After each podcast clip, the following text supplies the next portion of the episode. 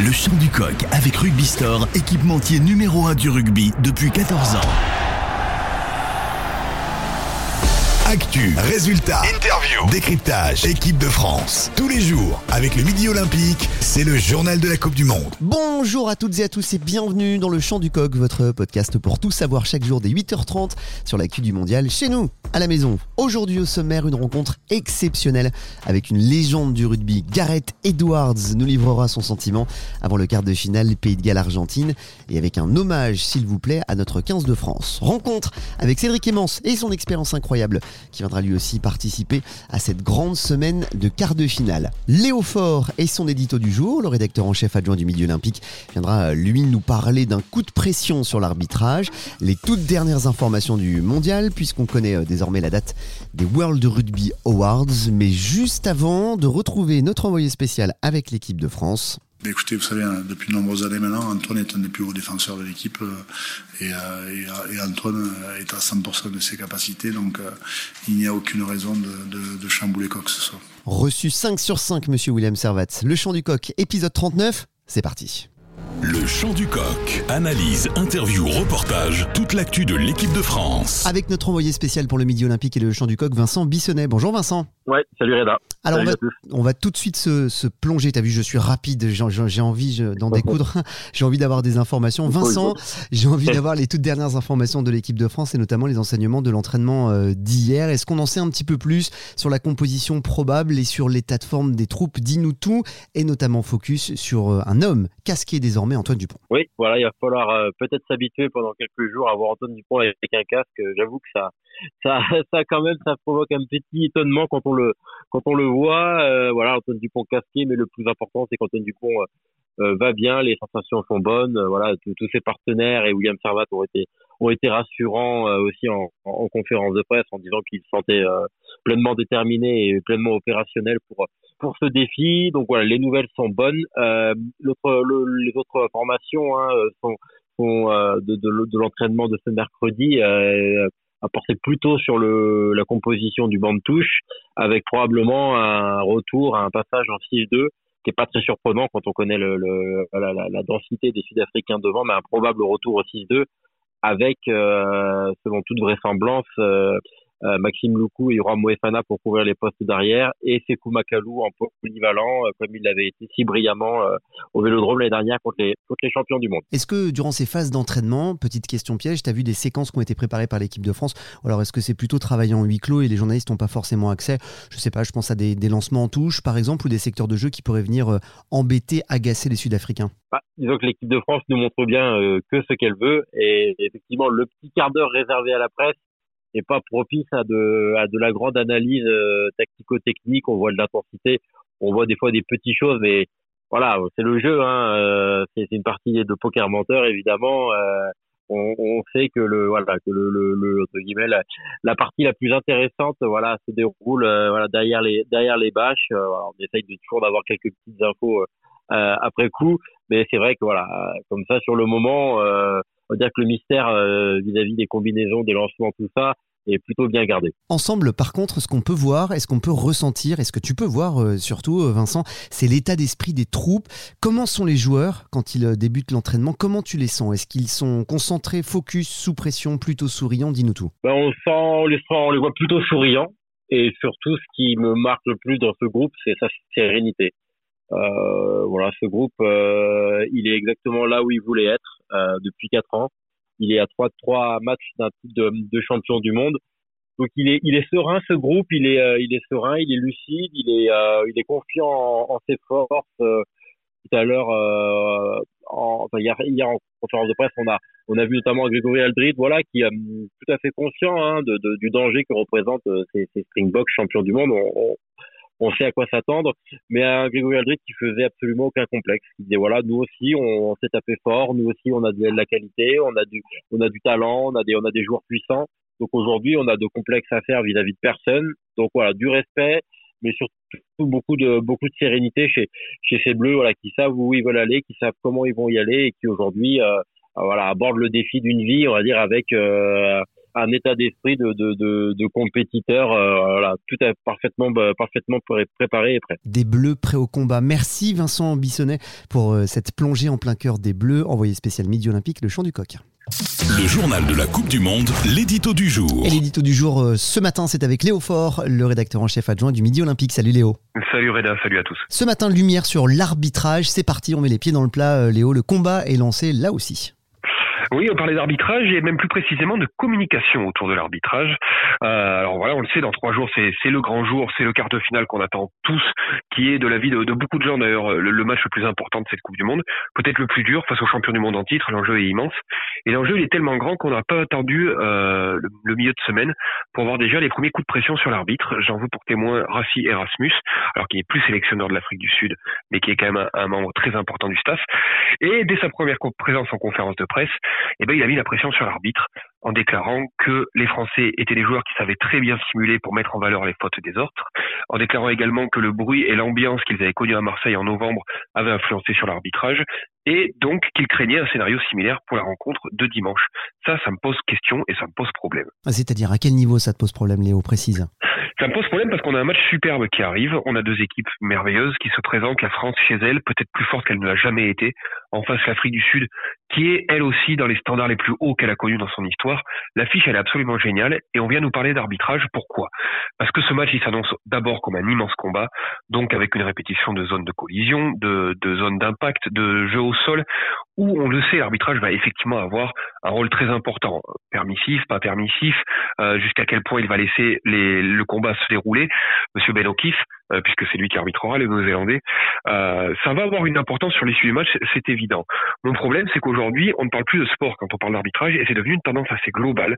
Avant et après les matchs, on s'inquiète plus de savoir qui va arbitrer, comment il va arbitrer, quel impact il aura, et après match, quel impact il a eu. Ce qui m'embête, c'est qu'aujourd'hui, on a surtout un super moment qui se présente, avec une ambiance qui s'annonce fabuleuse en tribune, peut-être un des plus grands matchs de l'histoire du rugby français, et j'aimerais qu'on parle surtout de ça. Mais il est malin, Rassi Erasmus, lui, il amène le terrain sur ce qui l'arrange, de la communication, et donc il met un coup de pression à M. O'Keefe, sachant pourtant ce qu'il oublie de préciser, c'est qu'il aura des relations avec l'arbitre pendant la semaine, comme les Français, c'est dans le protocole normal de World Rugby. Il aura eu l'occasion de lui dire tout ça directement, de travailler correctement, et il le fait pas. Il, il amène ça sur le terrain médiatique. Je trouve ça un petit peu nauséabond. Merci pour cet arbitrage, en, quelque sorte, euh, Léo. Le match a commencé en dehors du terrain. Merci, Léo, pour euh, cette humeur du jour et cet édito du jour. Léo Faure, rédacteur en chef adjoint du Midi Olympique. Le chant du coq, le journal de la Coupe du Monde. Décryptage. Il est considéré par certains comme euh, le Pelé du rugby et pour tout le monde, il est un monument, une légende du rugby. Rencontre ce matin avec Gareth Edwards, mythique demi de mêlée, 53 sélections avec le Pays de Galles, 7 tournois, 3 grands chelems. Il est une voix qui porte et qu'on écoute, une rencontre riche qui fait état de son admiration du 15 de France et d'un joueur en particulier. Mais tout commence par un quart de finale Pays de Galles Argentine samedi à 17h. Gareth, comment jugez-vous euh, la performance de l'adversaire des Pays de Galles, l'Argentine? The performance against England was one of the poorest I've seen from uh, from an Argentinian side. La performance de uh, l'Argentine, notamment au début du tournoi face à l'Angleterre, a été euh, particulièrement pauvre.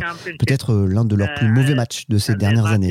Quand on regarde ce qu'ils ont déjà fait lors de grandes uh, rencontres sur la scène internationale, contre l'Australie ou la Nouvelle-Zélande, eh bien l'Argentine en ce début de tournoi a été particulièrement pauvre dans son jeu. Uh, Mais face au Pays de Galles, je m'attends à une Argentine retrouvée, bien plus performante. Et ça, il faut en être sûr.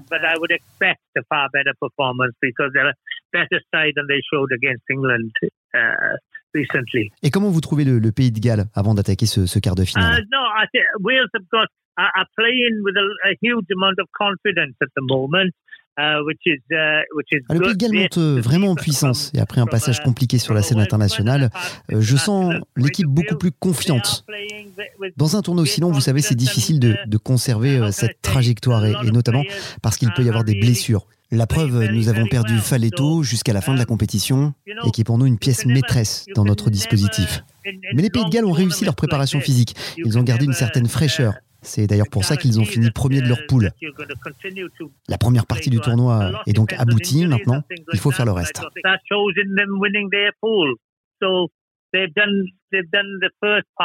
Si les Pays de Galles l'emportent, ils seraient opposés soit à l'Irlande, soit à la Nouvelle-Zélande. Est-ce que vous préférez un adversaire en particulier, Gareth? tough one. It's a tough good, one. Good question. Good question. Ask me something more simple now, right? Um, well, um, possible, probably. Ah, je dirais, euh, sans faire injure aux Néo-Zélandais, euh, plutôt l'Irlande, mais, mais juste euh, et tout simplement hein, parce qu'on a plus souvent l'habitude de les jouer que la Nouvelle-Zélande. Un mot, Gareth, sur l'équipe de France qui joue son mondial à la maison, avec notamment son numéro 9, Antoine Dupont. vous qui portiez aussi ce numéro 9 dans le dos. Um, well, if he plays against South Africa, it'll be fantastic. Ah, s'il joue contre l'Afrique du Sud, ce serait fantastique parce que euh, dans une telle compétition, vous avez besoin de tous vos joueurs. Et, sans aucun conteste, aucun, Antoine Dupont est, le meilleur joueur du rugby au monde. D'ailleurs, je n'ai pas compris pourquoi il n'a pas été sorti en deuxième mi-temps alors que la France menait très largement avant qu'il ne se blesse. Vous vous devez de, de protéger vos leaders dans de pareilles situations. Mais bref, quoi qu'il en soit, la France a chez elle de très fortes chances de pouvoir l'emporter. Et clairement, avec Antoine Dupont sur le terrain, elle aura encore plus de chances de pouvoir sauver la Coupe du Monde. uh, possibility to win the, the World Cup. And with Anton in the, in the side, they, they have a far better, far better chance. Tous les jours, avec le Midi Olympique, le journal de la Coupe du Monde. Avant de retrouver le grand témoin du jour, Cédric Emmance, les dernières informations du mondial et une idée lumineuse du Figaro qui a fait se rencontrer des homonymes d'Antoine Dupont et donc des personnes qui portent le même nom que notre Toto national. Confusion, encouragement, blague, tournée payée, photomontage sur les réseaux sociaux et même déclaration d'amour. Que du positif, mais dimanche soir, un seul Dupont nous suffira et le bon si possible. Les World Rugby Awards se dérouleront le 29 octobre, au lendemain de la finale. Une cérémonie pour fêter les vainqueurs et récompenser les meilleurs de l'année 2023. 16 distinctions pour joueuses, joueurs, arbitres, entraîneurs et les meilleurs essais. Après une finale au Stade de France le samedi, la fine crème du rugby mondial se donnera rendez-vous le lendemain à l'Opéra Garnier. Le chant du coq, tous les matins en podcast. En podcast. Toute l'actu de la Coupe du Monde de rugby. 60 sélections, un palmarès long comme le bras, presque 20 ans au plus haut niveau. Consultant Canal+, Cédric Clémence est un fin connaisseur du rugby français et mondial avant de nous livrer son ambition pour nos Bleus, son analyse pour Irlande, Nouvelle-Zélande. J'étais très curieux de voir comment les Irlandais allaient résister à leur match de poule face à l'Afrique du Sud dans la dimension physique. Dans un premier temps, on va dire, ils sont passés un peu sous le rouleau compresseur des, des Sud-Africains, mais ils n'ont rien lâché. Ils ont joué. Alors après, bien sûr, si l'Afrique du Sud avait eu un buteur, ils auraient gagné, mais mais il n'y a pas eu de renoncement de la part de cette équipe d'Irlande. Il y a eu de la négation et ils sont convaincus de leur force. Ils sont habités par un devoir d'être champions du monde et on les on les sent. Et si on regarde le parcours des All Blacks, est-ce que c'était une priorité pour eux de gagner le premier match? Je ne crois pas. En tous les cas, après, je sens cette, quand même cette équipe de Nouvelle-Zélande monter en puissance, c'est rassurer euh, dans son jeu, dans son dispositif je les vois de plus en plus dangereux en tous les cas. Notre équipe de France maintenant est ce quart de finale. Comment tu la juges cette équipe de France?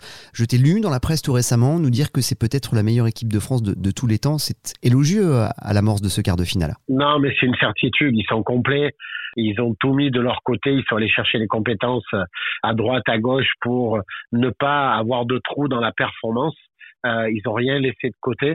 Alors oui, je, je, le redis, je pense que c'est la meilleure équipe de France de tous les temps.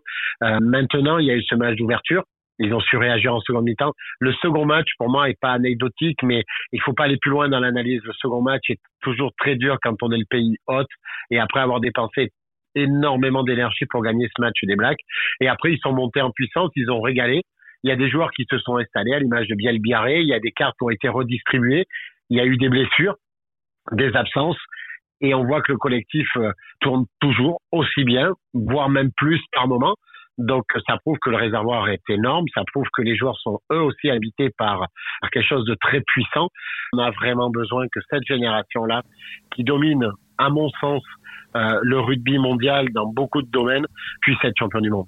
Je la vois, je la vois aller au bout, oui, c'est sûr. N'oubliez pas de vous abonner au Chant du Coq sur vos plateformes favoris. C'est la fin de ce Chant du Coq épisode 39 et rendez-vous demain dès 8h30 avec des surprises. Tous les jours, avec le Midi Olympique, le journal de la Coupe du Monde.